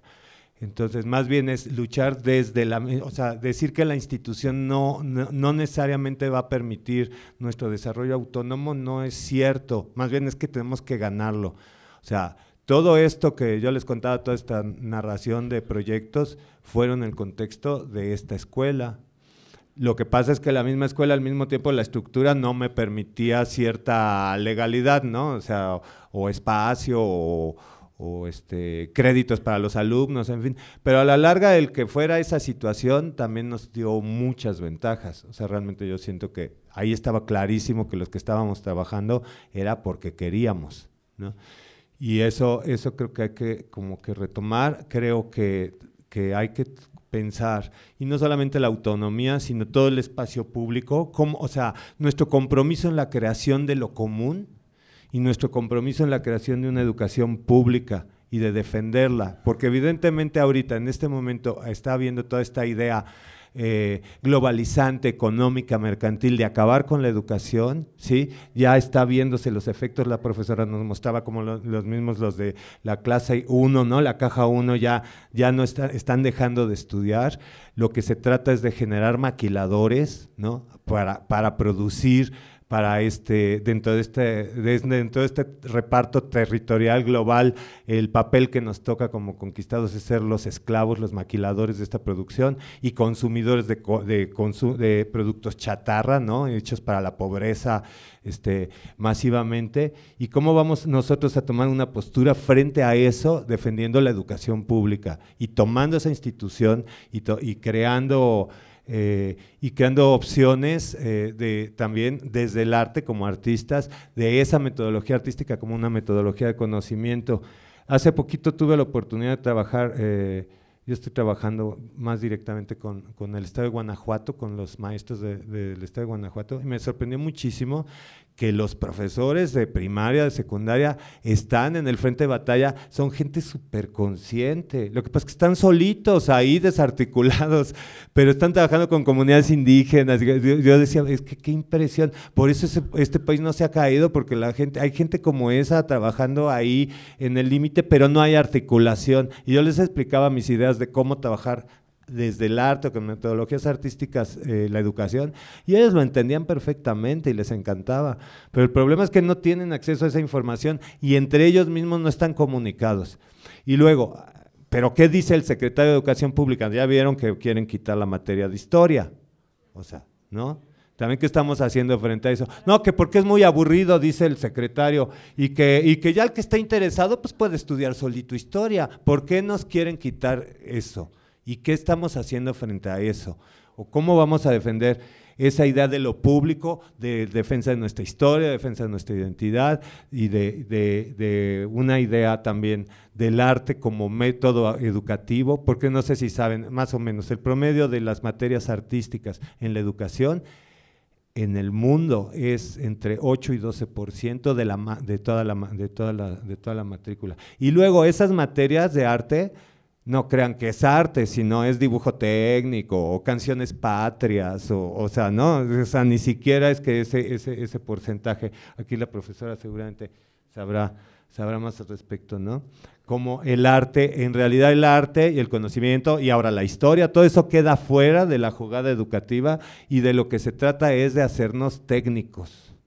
Ahora, nuestro compromiso personal como universitarios de la Facultad de Artes y Diseño es cómo vamos a nosotros generar grupos de estudio y vamos a enfrentarnos a, esa alienación, ¿no? A la que nos están metiendo. Primero nosotros no dejándonos, porque mi experiencia es que los grupos autogestivos de estudio funcionan muy bien y llevan a muchos lados. Si se van reuniendo una misma generación y juntos van creciendo y se proponen a estudiar y a producir, van haciendo proyectos y van teniendo resultados, está clarísimo. Entonces, tomar eso, no conformarse con lo que la estructura les está diciendo que hagan y además sabemos que hay como una simulación aquí donde todos hacen como que leen pero no leen y los maestros también hacen como que revisan el trabajo y no lo revisan, y como que hay como una simulación educativa, y lo sabemos clarito, todos lo estamos viviendo. Bueno, ¿qué vamos a hacer al respecto? En lo personal, dentro de este espacio público que nos corresponde. Y luego, ¿cómo hacemos para extender este espacio público y defender nuestra autonomía del aprendizaje? Y nuestra, nuestra autonomía de la acción, ¿no? Porque también parece que no podemos ser autónomos como ciudadanos. ¿Cómo organizamos la ciudadanía? ¿Qué, o sea, creo que está, estamos en un punto muy grave en el mundo. No sé si, si lo están viendo, pero yo sí lo veo. No soy muy, este, muy optimista. Y me alegra que, bueno, en Brasil, por ejemplo, ahora con todo el impeachment, el golpe, todos decían, bueno, pues nuestra esperanza son los chicos de 15 años que están tomando las escuelas. Pero eso nos espera, o sea, esos van a tardar 20 años en crecer, ¿no? Y 20 años les van a, cancelar los presupuestos, ¿no? Se los van a congelar y, o sea, sí está, la cosa está muy, está, está muy fuerte. Entonces creo que tenemos que actuar, tenemos que, que, y es el campo de la educación, el campo en el que más fácilmente podemos hacer algo. Todo este problema, por ejemplo, de la democracia, que dices, bueno, pues realmente, ¿cómo, cómo votan por el, el, no a la paz en Colombia o por Brexit? O sea, unas cosas, por Macri en Argentina o, por el PRI en México. No sé cómo puede ser que, que, votemos contra nosotros mismos. Hay un problema de educación y de información, ¿no? O sea, si toda la gente tuviera educación e información, la democracia funcionaría, pero mientras no haya la información eh, colectiva, pues no va, no va a funcionar. Entonces creo que tenemos que hacer algo nosotros y quiero aprovechar como el foro este para decir, bueno, pues vamos a hacer, vamos a crear estas estructuras de, conocimiento y de información autónomas desde esta plataforma que es la universidad, que vale la pena. Vamos a defender, por ejemplo, se está privatizando, yo tengo la teoría de que se está privatizando la universidad a partir del posgrado con este recorte que se está haciendo. La mayoría de los posgrados han recortado su matrícula, no sé si se han fijado. Hace unos años entraban el doble al posgrado ahora las recortan que porque CONACIT les exige productividad, entonces que si se inscriben 15 al posgrado, que se reciban 15, y si no, ya no les quieren dar recursos. Pero pues si recortan, dicen entonces vamos a dejar solo entrar a 15, pero a lo mejor entran 30, de todas formas se van a recibir 15, pero los otros 15 se educaban, ¿no? Se formaban, tenía un sentido, pero se recorta, ya solo entran 15. Y entonces hay una gran cantidad de gente que no puede entrar al posgrado, ¿a dónde entran? Pues a las universidades privadas. Obvio, entonces lo que se está haciendo es un sistema velado ¿no? de privatización de la educación pública universitaria. También eso tenemos que defenderlo, tenemos que hablar de ello. Gracias. Aprenda lo más simple. Que asumir el comando. Aprenda homem na prisão, aprenda o homem no hospital, aprenda a mulher na cozinha, aprenda o anciano. Tu tens que assumir o comando. Não tem vergonha de português, não tem vergonha de perguntar, companheiro, que não sabes, não sabes. Tienes que aprender por conta própria. Tu tienes que assumir o comando. Frequenta a escola, tu que não tienes casa. Ah, Adquiere conocimiento, tú que tienes frío. Agarre el libro, tú que tienes fome, hambre. Tú que tienes hambre. Tú tienes que asumir el comando. Se el río del aprendizaje de Bertolt Brecht. Es un poema, porque...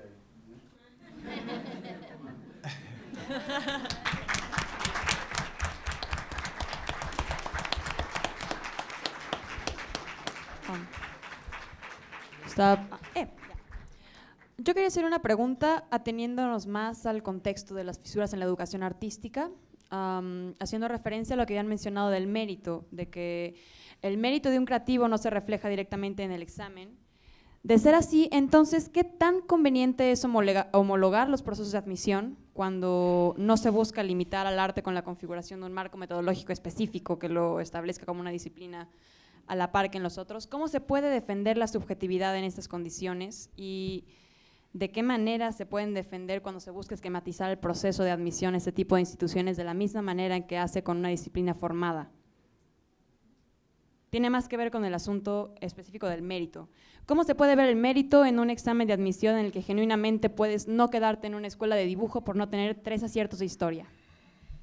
Por ejemplo, ¿Qué tan conveniente resulta en este caso, según la UNAM, que busca homologar su proceso de admisión en cada una de las facultades, creo que tengo entendido, a excepción del CUT, que tiene en otro proceso? ¿Qué tan conveniente resulta para ustedes como educadores? ¿Cuál es su postura al respecto?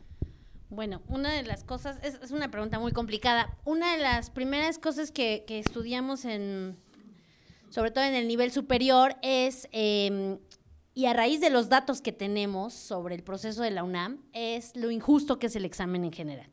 El problema de un examen como la UNAM es que mide a todos iguales, a todos, no importa qué carrera vayan. Eh, el otro problema es que no se reprueba nunca el examen, sino hay una línea, y esa línea depende de la generación, de quién hizo el examen ese año, y a veces es uno o dos aciertos los que dividen el que entra y el que no entra.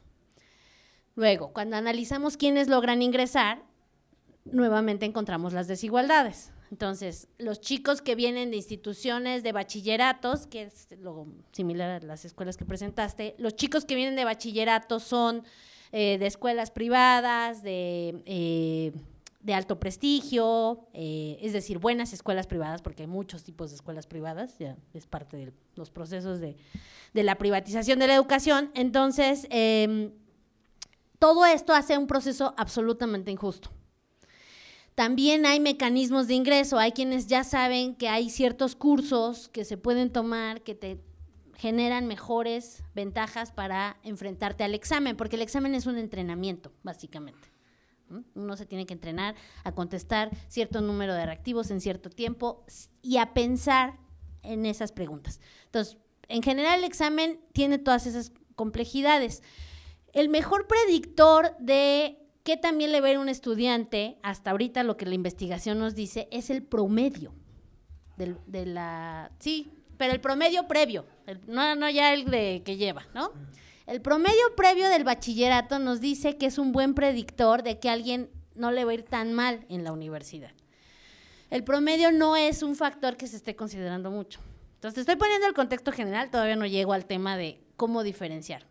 Ahora bien, el, asunto de la UNAM es que es un examen global, efectivamente. Los exámenes, por ejemplo, el del Politécnico es más particular, es más específico hacia la carrera que uno va y así tenemos distintos procesos, ¿no? Desde eso hasta la UACM que hace un sorteo. Entonces tenemos una, una serie de posibilidades. El problema es eh, que efectivamente en el caso del arte, ¿no? Eh, la subjetividad es muy importante, me parece. Y aquí por eso yo preguntaba qué tanto se relaciona el tema del talento y, qué tan importante es eso y cómo, cómo saber que ahí hay no sé, un talento, un mérito, un, ni siquiera sabría eh, qué tendría que ser lo más relevante. Lo que sí sé es que es muy problemático porque efectivamente eso puede limitar las posibilidades de, del acceso. El otro gran problema que tenemos es que no sé si coincido del todo con esta visión de que el gobierno no quiere que la gente estudie. El gobierno sí quiere que la gente estudie. Em, no se dan cuenta que uno de los efectos es que los más pobres son los que no están accediendo a la educación superior. Ese sí es un problema. sí quieren que estudien, pero quieren que estudien ciertas cosas. Es parte del asunto, ¿no? Entonces, eh, se crean mucho más carreras de un perfil eh, que efectivamente se ofrecen posibilidades en algunas áreas. Hay, hay una industria automotriz en México floreciente. Se necesitan técnicos que trabajen en eso. Em, ¿Que está mal? No, no me parece que esté mal. Lo que, lo que se debería de buscar es que los que quieran hacerlo lo hagan efectivamente. Pero si hay chicos que no quieren hacer eso, que también tengan posibilidades. Y aquí es donde se abre todo un tema del mercado educativo, porque entonces todo lo que queda es o educación privada o otras opciones en donde los chicos no querían ir a estudiar. Entonces, ¿cómo definir porque finalmente el tema del arte, me parece, lo decía, lo decía José Miguel, eh, es también un tema de capital cultural y social. Entonces, ¿en qué medida un chico que trae un fuerte capital social y cultural, que va a hacer un examen de arte, eso ya tiene muchas ventajas a la hora de hacer el examen frente a un chico que a lo mejor tiene un talento em, maravilloso, pero que por no tener ese capital social y cultural en un examen va a fallar, aunque sea un examen mucho más hacia el arte, ¿no? Simplemente por apreciación, por estética, por cultura, por una serie de cosas. Entonces yo creo que estamos ahí enfrentados y como digo, el gran problema es que son sistemas masivos. Si fueran pequeñas escuelas, conozco por ejemplo lo que hace la escuela esta, el examen que hace la escuela de restauración de Churubusco, ¿no? que, entiendo que es un examen que lleva muchas etapas y que enfrentan pero, em, pero son muy poquitos, ¿no? Entonces, en el CUT, por ejemplo, ¿no? En el mismo. Entonces, yo creo que aquí estamos enfrentados a problemas que eh, se traducen en otros ámbitos. No creo que sea exclusivo del tema del arte, pero que sí se. Ahí se eh, expresa mucho más fuerte la problemática, porque ¿cómo, ¿cómo tomamos esa decisión? ¿A partir de qué? cuando los chicos vienen tan desiguales en tantos ámbitos que sí pueden ser importantes a la hora de enfrentarse en un proceso de, selección. Entonces, no tengo una respuesta, solo, solo sé que esto es parte del gran problema en el que nos enfrentamos, ¿no? Pero no sé si alguien tenga algo más que decir. Yo, sobre esa cuestión de la selección, eh, es muy fuerte la, la visión biológica de selección natural, ¿no? que é publicada no fim do século XIX, em 1859, a origem das espécies por meio da seleção natural, e esta maneira de pensar se espalhou, né? espalhou por todas as áreas de pensamento. E esta é a visão de la selección de lo mais apto em todas as, as atividades humanas. E esta, hoje, em la biologia, nós sabemos que não é bem assim. Dentro da biologia, nós, nós, já, nós já sabemos que há outras teorias de explicação daquele processo de evolução. Então, a todo momento, nós estamos a recriar este, este modelo neodarwinista, que é de origem inglesa, burguesa, e que afirma isso. Uns são superiores, outros são inferiores. Uns são aptos, outros são desaptos. E, e qual é o modelo? É o gene. Se herdares, se, herdar, eh, se herdas o gene, é apto. Se não herdas o gene, é inapto. E esta herência é determinada socioeconomicamente, como a senhora ha demonstrado também. Então, eu penso que esta contra, controvérsia da evolução se manifesta em muitas áreas, como eh, nós estamos aqui a debater. Essa ideia de talento é uma ideia completamente ideológica, né? completamente falsa. Não há isso na natureza. Então, eh, o tema recurre, recurre e recurre em muitas áreas. Em la saúde pública, estamos a testemunhar um genocídio. Os mesmos dados que a professora mostrado se observam na saúde pública. Os mais ricos evoluem melhor e os mais pobres morrem 10 a 15 anos antes. Então, ¿qué, qué, qué es eso? El Sí, de hecho, eso de la selección natural es uno de los argumentos de la globalización del neoliberalismo para el libre mercado y entonces como que, que los proyectos más exitosos sean los que sobrevivan y que se acaben los otros, pero culturalmente eso tiene un, un, gran riesgo porque homogénea la cultura, o sea, todo acaba volviéndose Hollywood, ¿no? No hay posibilidad de que haya otro tipo de cinematografía más que la, la, que, la que va ganando y se va comiendo a las demás. Eh, es como la misma lógica, como si fueran lo natural, ¿no? Yo nada más de tu pregunta quería comentar, es que hay, los mismos problemas nos enfrentamos también los profesores en cuanto a sistemas de evaluación, o sea, ¿cómo se evalúa? ¿Cómo se evalúa la educación? Eso es, ¿Cómo se evalúa al alumno? ¿Cómo se permite su ingreso? ¿Cómo se evalúa también al profesor? ¿Cómo se evalúa todo? Eso creo que hay que, hay que pensar. Creo que es importante los sistemas de evaluación, ¿no? Como, como yo creo que, eh, por lo menos en la universidad, la ciencia es, eh, pesa mucho. O sea, todo toda la, la, lógica es científica, es la productividad científica. Lo que se valora es como que sea citado como si fueras un científico que produce. O sea, en realidad no hay, no se considera que la, que la producción artística sea una investigación y, y no se considera que, que haya posibilidades Ah, de error dentro de esa investigación que es eh, el trabajo artístico que pues sí a veces no te sale y cómo va haciendo ese proceso intuitivo eso no está no está estructurado en los sistemas de evaluación no se valora aquí mismo la producción de los profesores artistas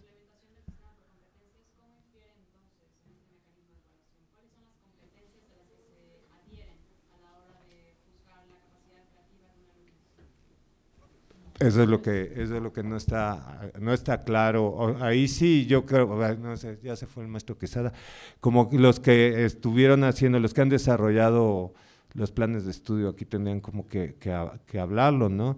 Yo hacía una crítica de esta historia de que, de que lo que se ha valorado aquí en esta escuela eh, particularmente ha sido la técnica. Y la técnica dividida, separada del pensamiento. Y no se considera que, que que la práctica artística sea la construcción de conocimiento y de un pensamiento con una metodología intuitiva, experiencial, artística.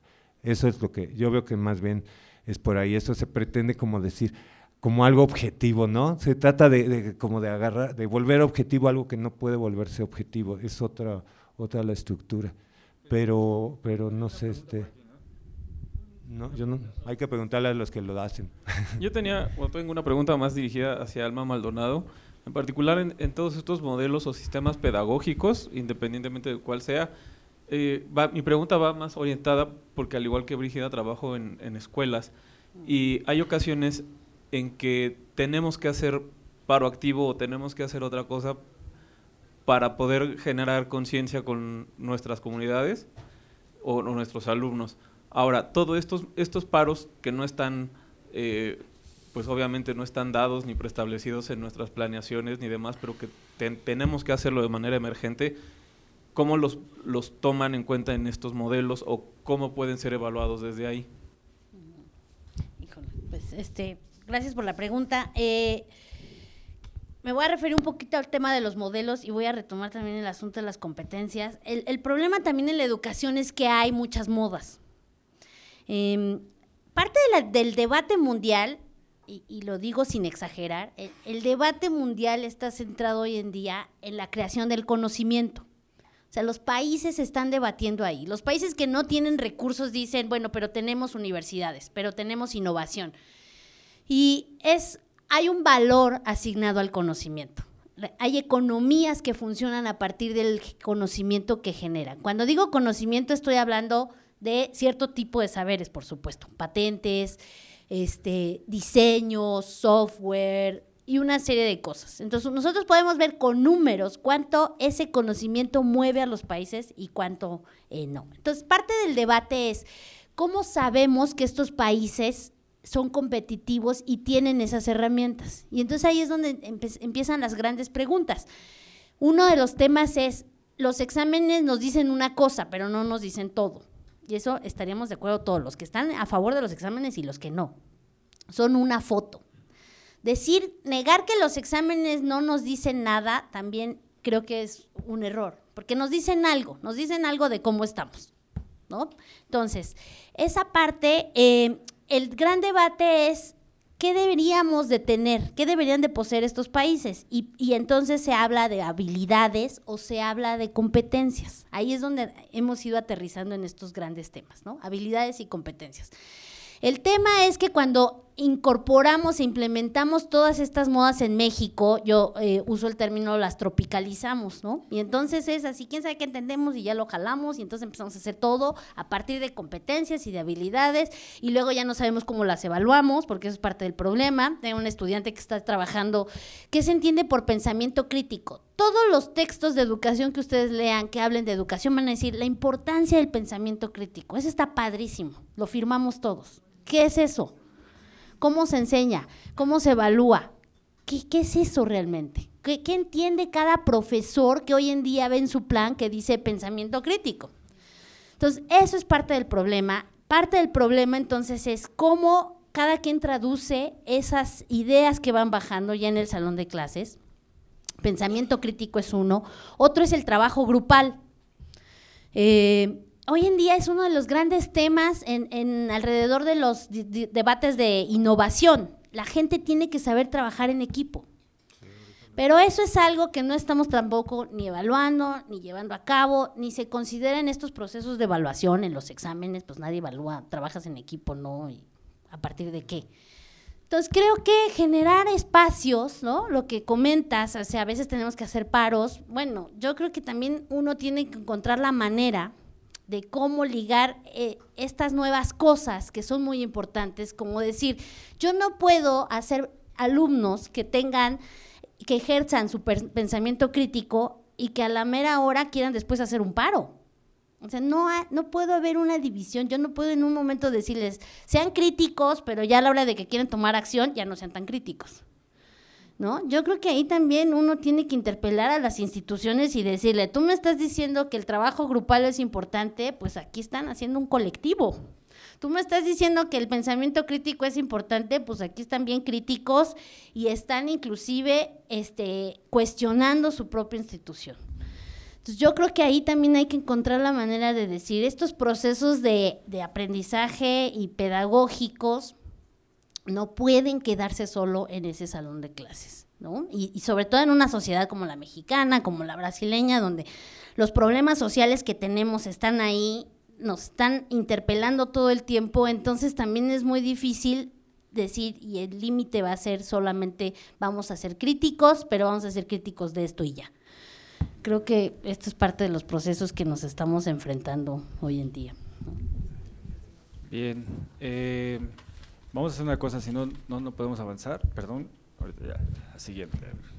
Eh, el tema da para bastante, ¿no? Eh, hay varios como, como áreas, ¿no? Para poder ingresar, ¿no? Desde la cuestión de evaluación, la cuestión de la misma práctica, ¿no? El terreno del arte siempre conlleva, lleva de la mano un proceso también de conflicto, ¿no? De cuestionamiento, eh, un poquito de inestabilidad también, ¿no? Es, es, es interesante las preguntas de cuando traemos a, a, este tema o a este territorio conceptos como competencias, ¿no? O educación por competencias, es, es como importante e interesante como indagar qué competencias, qué habilidades se pueden formar en una persona que pretende o que quiere ser artista, ¿no? Entonces, eh, el tema da para más, pero bueno, una disculpa también por, por, la falta de tiempo. Vamos a pasar a, presentar el, proyecto que, que también nos van a compartir. Terminamos, agradecemos y si hay algo más en ese tiempo, bueno, lo haremos, ¿vale? Gracias. Gracias. Gracias. Bueno, a ver, pues compañeros de la colmena pasen al frente a dar la cara por su trabajo, por su, por su proyecto, a ver. Bueno, pues vamos a presentar, les, les, había explicado, el ejercicio es muy simple, es viene un maestro del extranjero, un artista, no, los estudiantes no son sus asistentes, sino que es un, uh, coordina un trabajo en equipo y en una semana tienen que producir una obra, un proyecto. Y entonces, pues les paso, les paso la palabra para que nos presente el proyecto de la semana. Aprovechamos, eh, muchas gracias, muchas gracias por permitirnos presentar este trabajo aquí. Resultó ser muy pertinente como, pues como ejercicio, ¿no? Como un modelo de aprendizaje de trabajo artístico, ¿no? Que, que, está fuera de la currícula de la escuela, pero creo que precisamente ese tipo de actividades son las que generan eh, como las, los los resultados más efectivos. Y entonces les paso a ustedes, presenten qué hicieron, qué fue. Ah, sí. Eh, entonces, eh, como José ha dicho, eh, recibí la invitación de estar aquí con la, en la Comena, con los chicos, y como artista tengo trabajado en los espacios públicos, en la idea de espacios públicos, y después de um, conocer a todos y enseñar mi trabajo y todo, tuvimos la idea de trabajar con la idea de vacío en la ciudad de México.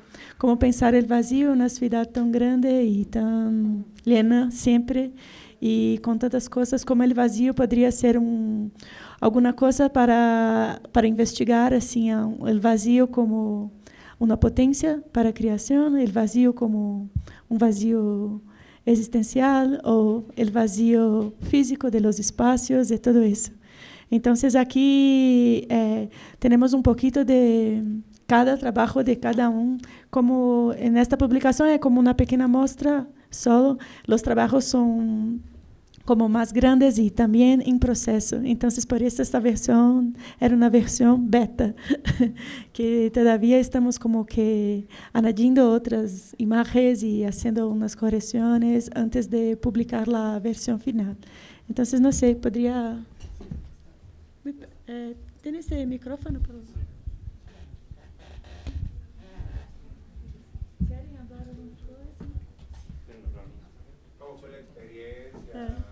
Hola. Sí, bueno, lo más importante de la experiencia considero es justamente la, el reto de eh, generar este, en un trabajo colectivo, comunitario, que nos hace, pues, este, en términos de lo real, hace mucha falta, que lo podemos lograr. Entonces, buscar esta, esta posibilidad de creación en un tiempo corto, pues potencia, eh, creo que nos potenció varias cosas a los compañeros. Para mí eso sería como lo, lo fundamental.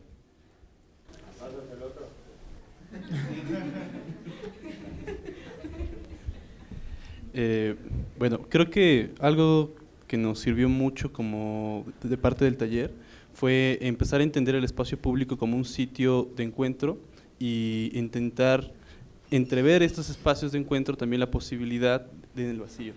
Eh, algunos de nosotros, como en el caso de las imágenes que están pasando, eh, ubicamos geográficamente los sitios vacíos de la Ciudad de México, otros reflexionamos en torno al vacío de manera interior o una experiencia más personal, pero en general creo que esto, como decía Brígida, nos sirve como un panorama apenas este, en crecimiento de lo que podría funcionar eh, si vamos agregando cosas como indagaciones en torno al vacío desde particulares que hemos encontrado.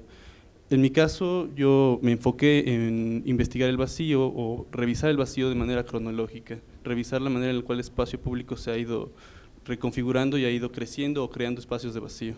Entonces, básicamente está en construcción todavía un poco esto y nos interesó que la publicación pudiera quedar abierta, en este caso de manera digital, para poder seguir experimentando fuera de la publicación.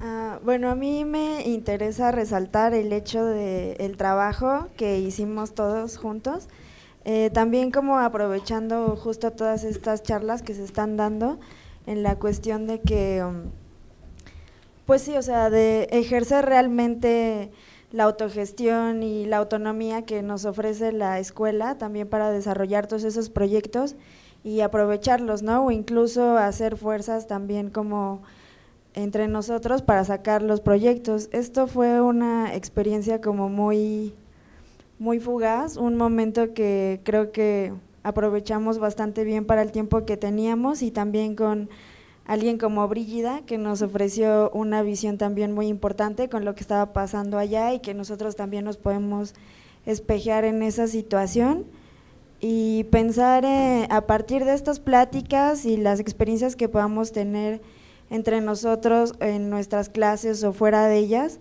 como para proyectarlo eh, a futuro, ¿no? Como en otros proyectos que podamos empezar a desarrollar. Y pues más allá de, esto, quiero agradecer a mis compañeros, a Brígida, a José Miguel y todos ellos por eh, juntarnos todos a hacer esto e invitarlos a todos también a que realicen pues, todo lo que se les ocurra.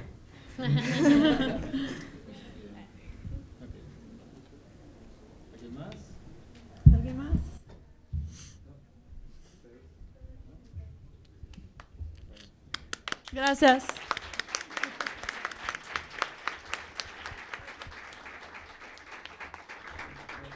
Estamos haciendo las últimas correcciones y luego va a estar eh, disponible online en la, en la página de la Comena.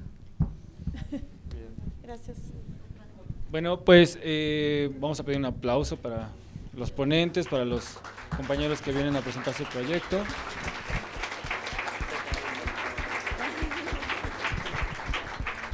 Y bueno, esas fisuras ¿no? que, que son evidentes también en una, en una institución como esta. ¿no?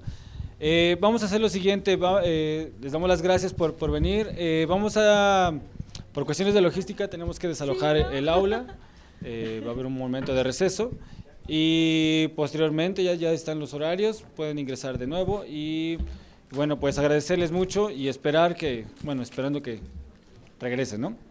Aplausos a todos.